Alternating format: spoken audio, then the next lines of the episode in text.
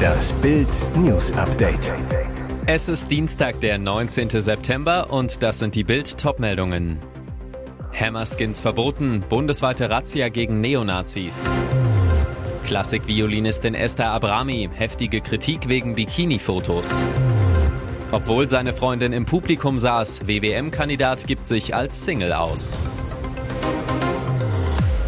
Am frühen Morgen schlugen die Beamten zu. Die bundesweite Razzia richtet sich gegen die Neonazi-Gruppierung Hammerskins. Nach Bildinformationen werden in Berlin zwei Wohnungen der Rechtsextremisten Oliver S. und Martin K. durchsucht. Die Polizei ist demnach an der Strausberger Straße in Althohen-Schönhausen sowie am Anton-Sewko-Platz in Lichtenberg im Einsatz. In Brandenburg werden zwei Objekte im Landkreis Ostprignitz-Ruppin, eines in Barnim sowie eine Wohnung im Havelland durchsucht. In Nordrhein-Westfalen sind es drei Objekte. Der Schwerpunkt der Aktion soll in den ostdeutschen Bundesländern Bundesländern liegen. Insgesamt sind es bundesweit über 130 Adressen, die von Polizisten zurzeit durchsucht werden. Bei der neonazistischen Hammerskin Nation handelt es sich um eine internationale Gruppierung. Die Hammerskins sehen sich selbst als Elite in der Neonazi-Szene, nennen sich, ähnlich wie Rocker, eine Bruderschaft. Laut Polizei handelt es sich um eine straff geführte und konspirative Organisation. 1992 wurde der erste und älteste Hammerskin-Ableger in Berlin gegründet. Einfach unfassbar. Der US-Luftwaffe ist im eigenen Land ein moderner Tarnkappenjet verloren gegangen und das Militär braucht einen ganzen Tag, um ihn aufzuspüren. Der Pilot hatte die Maschine am Sonntagnachmittag im Osten der USA aufgegeben und sich mit dem Schleudersitz gerettet. Doch was mit der F-35 Lightning II passierte, blieb unklar stürzte sie in einen See, in einen dichten Wald. Das Militär bat sogar die Bevölkerung um Hilfe. Erst am Montagnachmittag, nach deutscher Zeit bereits in der Nacht zu Dienstag, meldete das Marine Corps Trümmerfeld gefunden, zwei Stunden nordöstlich der Basis in Charleston in South Carolina im Bezirk Williamsburg. Soldaten sperrten den Fundort weiträumig ab, identifizierten die Trümmer und tragen jetzt zusammen, was von dem rund 100 Millionen Euro teuren Kampfjet übrig ist. Warum der Pilot seinen Jet abstürzen lassen musste, ist Teil der Ermittlungen und noch nicht bekannt. Die letzte bekannte Position des Flugzeugs war nördlich von Charleston bei den Seen Lake Moultrie und Lake Marion. Die Violine spielt bei ihr halt nicht nur die erste Geige. Violinistin Esther Abrami aus Frankreich zählt zu den vielversprechenden Talenten der Klassik. Für den britischen Komponisten Julian Lloyd Webber, gilt wie sein Bruder Andrew als Ikone der Szene, gehörte sie 2021 zu den 30 unter 30-jährigen Künstlern, die man im Auge behalten sollte. Abrami hat allein auf Instagram 269.000 und auf TikTok 416.000 Follower. Auf Instagram zeigt sie sich nicht nur beim Violinspiel, sondern auch im Bikini Bikini am Strand. Dafür kassierte sie herbe Kritik. Keine leichte Sache für die Französin. Esther Abrami zu Bild. Ich wurde ziemlich heftig von meinen Mitschülern und meinen Lehrern auf dem Musikinternat und danach auf dem College kritisiert. Wegen der Fotos und weil ich überhaupt auf den sozialen Netzwerken war. Sie meinten, dass ich damit die Klassik seicht und billig machen würde. Sie sagt, viele junge Menschen denken, dass Klassik nur was für alte Leute ist. Das müssen wir ändern. Es ist schön zu sehen, dass einige der Menschen, die mich damals ausgelacht haben, nun zu mir kommen und mich um Rat fragen.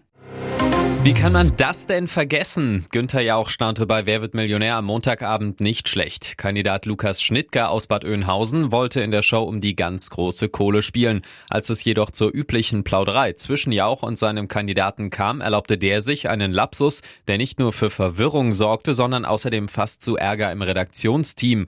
Die Infos, die Günther Jauch zu seinem Kandidaten bekommen hatte, waren eigentlich eindeutig. Der Moderator las vor, sie sind ledig, aber liiert und Bankkaufmann. Schnittger behauptete jedoch, liiert bin ich noch nicht. Günther Jauch machte seine Redaktion für den Fehler verantwortlich und bemerkte, dann muss ja wieder ein Kopf rollen bei uns. Jauch bemerkte jedoch auf einmal einen neuen Gast im Publikum. Schon betritt eine junge Dame hier das Set und keiner weiß, wer sie ist. Können Sie uns helfen? Ohne mit der Wimper zu zucken, antwortete Schnittger, das ist meine Freundin Nina. Da war die Verwirrung komplett. Günther Jauch traute seinen Ohren nicht, aber dann sind sie doch liiert. Nur langsam ging Schnittger ein Licht auf. Er überlegte, bin ich jetzt falsch? Entschuldigung, ja, ja, ich schiebe es jetzt mal auf die Aufregung. Belustigung. Das Publikum amüsierte sich köstlich und auch Jauch konnte sich ein freches Grinsen nicht verkneifen. Oder haben Sie lediert verstanden? Freundin Nina nahm die Vergesslichkeit mit Humor und bestätigte, dass auf dem Ratestuhl tatsächlich ihr Partner saß. Und jetzt weitere wichtige Meldungen des Tages vom Bild Newsdesk. Millionen Zuschauer schalten regelmäßig bei den ARD-Talkshows Maischberger, Anne Will und Hart aber fair ein. Was die öffentlich-rechtlichen und damit der Gebührenzahler für die Produktion der Sendung bezahlen, wird allerdings verschwiegen.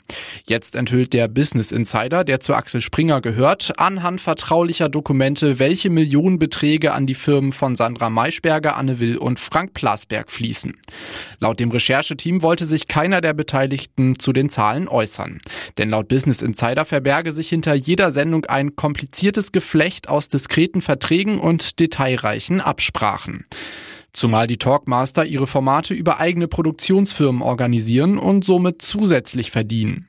Laut der Geheimpapiere zahlte die ARD für Anne Will am meisten, rund 7,5 Millionen Euro pro Jahr. Pro Sendung also rund 250.000 Euro oder 4.100 Euro pro Minute. Produziert wird die Sendung von Wills eigener Firma. Bilanzgewinn 2021 rund 1,2 Millionen Euro. Maischberger die Woche kostete 4,7 Millionen Euro jährlich, 140.000 Euro für jede Sendung, die Sendeminute 1.900 Euro. Dank eines eigenen Vertrags Vertrags bekommt Sandra Maischberger im Jahr insgesamt 795.000 Euro nur fürs Moderieren. Daneben kassiert ihre Produktionsfirma rund 2,3 Millionen Euro pro Jahr für redaktionelle Arbeiten. Doch dabei bleibt es nicht. Zusätzlich zu den Millionenbeträgen verursachen die Formate bei der ARD weitere Kosten für Technik oder Reisekosten. Alleine bei Maischberger die Woche handelt es sich um weitere 1,6 Millionen Euro im Jahr. Es läuft aktuell einfach nicht bei Oliver Kahn. Ende Mai wurde die Torwartlegende als Vorstandschef des FC Bayern gefeuert, inklusive öffentlich ausgetragenem Zoff im Anschluss. In den vergangenen Tagen kassierte er im Netz unter anderem vom bekannten Katar-Kritiker Michael Ott heftige Kritik für eine Reise nach Saudi-Arabien, wo er sich unter anderem mit Neymar und Ex-Münchner Sadio Mané traf. Und jetzt kommt es für Kahn auch noch privat knüppeldick. Denn die Grünwalder Villa des Titans ist abgesoffen. Wie Bild erfuhr, soll das Zuhause der Kahns einen schweren Wasserschaden erlitten und der ganze Keller unter Wasser gestanden haben. Vor der Villa stehen deswegen ein Container und ein Dixie-Klo. Sein Sohn David, dessen Wohnbereich offenbar besonders schwer betroffen war, musste wegen der großen Schäden sogar vorübergehend ausziehen. Kahn selbst nimmt's aber offensichtlich gelassen. Das gemeinsame Frühstück mit Frau Svenja und seiner jüngsten Tochter in seinem Stammcafé Lang in Grünwald ließ er sich am Sonntagmorgen jedenfalls nicht nehmen und genoss seinen freien Vormittag bis 12.12 Uhr .12 bei herrlichem Sonnenschein. Komplett frei macht der Titan nach seinem Bayern aus aber natürlich nicht. Für den 24. September hat Kahn einen Auftritt bei der Münchner Start-up-Konferenz Bits and Pretzels angekündigt. Bei der stets hochkarätig besetzten Veranstaltung, bei der dieses Jahr unter anderem die ehemalige amerikanische First Lady Michelle Obama und Wirtschaftsminister Robert Habeck erwartet werden, soll er eine 30-minütige Eröffnungsrede halten. Fest steht also, langweilig wird Kahn so schnell nicht. Bei Love Island knistert es gewaltig. Zum ersten Mal in dieser Staffel gingen zwei Kandidaten so richtig auf Tuchfühlung. Lockenkopf Laura und Surferboy Leon durften an Tag 7 die private Suite einweihen. Vorher bot aber noch die dritte Paarungszeremonie Zündstoff. Weil alle vier Neuzugänge ihren Partner frei wählen durften, wurden einige Paare gesprengt. Nur einem Paar konnte das ganze hin und her nichts anhaben. Laura und Leon überstanden selbst die Granatenwahl und wurden bei einem internen Voting von ihren Mitbewohnern zum Couple mit den größten Chancen auf die wahre Liebe gewählt. Überraschung für das Traumpaar, Beide durften deshalb die private Suite einweihen. Im Kuschelseparé lagen Kondome schon griffbereit. Aber das Turteltaubenduo zog es zuerst in die heiße Badewanne. Dort verwöhnte er seine Liebste mit Streicheleinheiten und heißen Küssen auf ihren Hals. Laura sagt, total entflammt für den Bayern, da haben wir schon mal ein schönes Vorspiel gestartet. So ging es später auch unter der Bettdecke hochher. Laura hörte man dabei flüstern, kannst du dich zurückhalten? Ganz offensichtlich nicht. Ersetzt dieser BVB-Megaflop Lewandowski? Noch hat der FC Barcelona keine akuten Sorgen im Sturmzentrum. Mit Robert Lewandowski haben die Katalanen einen der besten Angreifer der Welt in ihren Reihen. Aber langfristig sucht Barca einen Nachfolger. Offenbar nimmt Barcelona einen Ex-BVB-Flop ins Visier. Die Katalanen sollen großes Interesse an der Verpflichtung von Alexander Isak haben. Trainer Xavi sei ein großer Fan des spanischen Stürmers, berichtet ein spanisches Online-Portal. Konkrete Schritte für einen Transfer will Barca aber nicht vor dem nächsten Sommer gehen beginnen, heißt es. Das Problem? Die klammen Katalanen müssten Isaac freikaufen. Der Angreifer steht bei Newcastle United noch bis 2028 unter Vertrag. Nachdem die Magpies im vergangenen Sommer die Clubrekordsumme von 63 Millionen Pfund für Isaac zahlten, wird wohl erneut eine ähnliche Summe fällig. Für Isaac lief der Saisonstart bei Newcastle ordentlich. Der Schwede stand viermal in der Startelf und erzielte zwei Tore.